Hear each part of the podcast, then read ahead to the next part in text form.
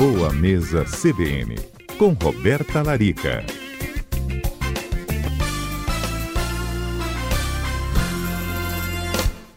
E aí, doutora Roberta? Boa tarde, Mari. Boa tarde a todos da Rádio CBN, a todos os ouvintes. Cozinha às vezes é assim, né, doutora Roberta? A gente tenta, tenta, vai aprimorando as receitas, não é? Ninguém deve ficar Ah, chateado quando faz um pudim que dá errado, esse tipo de coisa, né? Tem que continuar tentando, Mário, é isso aí. É. Doutora Cozinhar é uma arte. é, semana passada um ouvinte fez essa pergunta aqui, né? Se tem alimentos que amenizam ou intensificam é, gastrite Sim. e refluxo. Você pode ajudar os Sim. ouvintes? Posso sim, Mário. Então, a gente precisa pensar, né, como eu falei, que é é bem diferente daquelas questões intestinais, mas pode acontecer também do, do paciente sofrer de refluxo, gastrite e síndrome do colo irritável, outras questões intestinais, né? Tudo em conjunto. Então, para a saúde intestinal é a matéria da semana passada. Com relação ao refluxo, Mário, primeiro de tudo, acho que o refluxo ele atinge a uma grande parte da população. Existe o refluxo patológico, que é um refluxo em que provavelmente a, a pessoa vai ter que buscar acompanhamento médico, usar alguma medicação ou até mesmo fazer uma, uma cirurgia. E existe um refluxo que é provocado por maus hábitos alimentares. Hum. Nos dois casos, vocês podem usar essas dicas que eu vou passar hoje, tá? Tá. Mesmo na esofagite de refluxo, que é o refluxo patológico, ou no refluxo mesmo comum de maus hábitos. Primeira coisa que a gente tem que pensar, Mari, para que, que servem os nossos dentes na nossa boca? Para triturar os alimentos antes deles chegarem no estômago. Porque lá no estômago que a gente vai começar a produzir suco gástricos, enzimas digestivas para quebrar, para diluir aquele alimento e formar como se fosse uma massinha, né? Uma papa. Quando a gente não mastiga corretamente os alimentos, ou seja, aquela pessoa que come muito rápido, ela engole os alimentos em pedaços muito grandes e dá um pouco mais de trabalho para esse estômago. Então, esse é o primeiro ponto. Quem come rápido, come mais do que precisa, come alimentos em pedaços grandes, então pode vir a ter refluxo. Tá? Primeiro Tá. ponto. Então, mastigação. Segundo ponto é algo que eh, tem um pouco de mito e um pouco de verdade, que é ingerir líquidos junto com as refeições. Né? Sem dúvidas, Mário, quando a gente ingere líquidos junto com as refeições, principalmente os gasosos, como refrigerante, água com gás, o que, que a gente faz? A gente dilui aquele alimento no estômago, então vai dar trabalho para o seu estômago drenar aquele líquido e começar o processo de digestão, então ele fica mais lento. E para quem tem refluxo ou comeu demais também, mastigou rápido, esse suco, esse líquido, ou pior ainda, se ele for gasoso, vai favorecer o retorno desse alimento né, na garganta, que é o refluxo. Muita gente, Mara, inclusive, manifesta refluxo é, não necessariamente só sentindo voltar a comida na garganta. Tem gente que, se, que sente é, sinusite de repetição, otite de repetição, aquele pigarrinho na garganta que não sai nunca. Isso pode ser refluxo, Olha. tá? Às vezes a pessoa não percebe. Então, é líquido gasoso, refrigerante, cerveja, água com gás mesmo durante a refeição não é recomendável. Pode dar esse refluxo. pode dar refluxo. Se for o líquido não gasoso, em quantidade pequena, para uma pessoa que não tem refluxo patológico, pode ser que ela tolere bem, como um pouquinho de suco de limão ou suco de abacaxi, que são é, duas bebidas mais ácidas, né, e que ajudam na- no processo de digestão, tá? Mas assim, para refluxo, não recomendo líquido. Terceiro ponto muito importante, não deitar após se alimentar. Tem muita gente que tem hábito, mais daquele aquele esquema, o almoço, depois deita no sofá e tira aquele cochilo, sabe? Após o almoço. Sim. Ô, Né? Tem muita gente que fala, ah, engorda e tal. Não é que engorde, piora o processo de digestão. E provoca refluxo, sem dúvidas. Você está com o estômago cheio, você vai deitar, então você vai favorecer o retorno desse alimento também. Se você já tem refluxo, pior ainda, aí nem se fala. Então, não deitar pelo menos duas horas após se alimentar. Então, vai dar uma caminhadinha pela casa, vai passear com o cachorro, ou senta no sofá, fica sentadinho, vendo sua televisão. E isso vale para o jantar também. Para quem tem refluxo, o ideal seria de duas a três horas antes de jantar, antes de dormir. Então, dá um tempinho bom aí para para depois, para ficar bem inclinadinho, para depois deitar para dormir, tá? ok.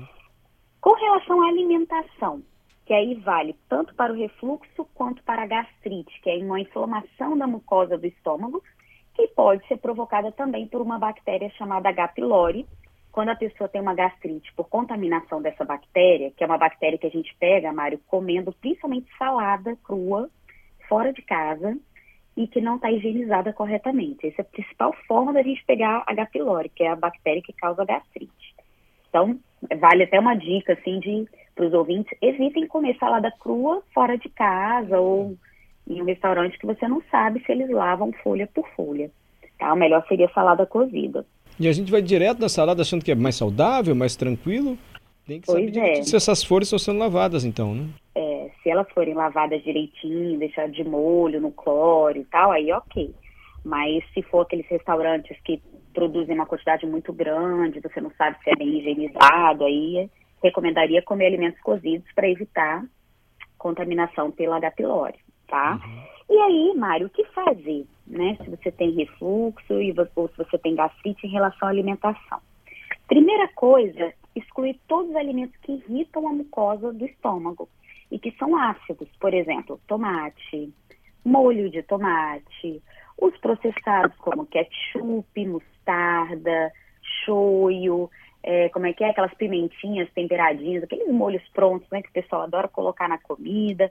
A própria pimenta, mesmo a pimenta fresca, ela é muito ácida para o estômago, então vai gerar desconforto. O gengibre também é um alimento que pode causar desconforto, tá?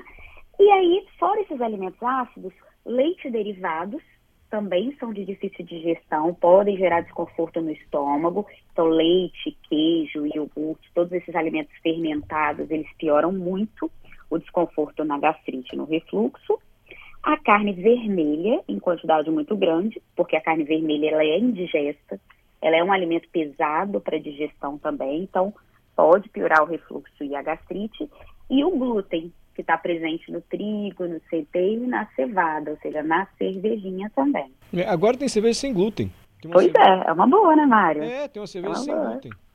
Tem, tem sem glúten, tem a, a cervejinha sem álcool, tem a cervejinha é, baixa caloria, né? É. Acho que a indústria está se adaptando, né, Mário? É, essa cerveja sem glúten pode ser melhor, então, para digestão assim mesmo, né? Com certeza, puro malte seria melhor para quem tem refluxo ou gastrite, isso aí. Puro tá? malte? E aí, assim... Mas puro malte tem a ver com não ter glúten? Tem. Ah, é? é? na verdade, não é que não tem glúten, né? Ela tem menos glúten, é. E com relação assim, o que, que pode ajudar, acho que dois itens que eu recomendaria usar para quem tem refluxo ou gastrite. O chá de guaçatonga, com essa guaçatonga, Mário? Nunca ouvi falar. É uma plantinha, você compra em casa de produtos naturais e pode fazer infusão. Então, o chá de guaçatonga você pode tomar entre as refeições, alivia bastante o desconforto no estômago e o refluxo. E o mamão, porque o mamão ele contém enzimas digestivas. Hum. Então, ele tem a papaina, que é uma enzima que ajuda a quebrar, inclusive, a proteína da carne. Então, ter o hábito de sempre comer um pedacinho de mamão de sobremesa, após o almoço, após o jantar, vai contribuir também. Olha que boa dica.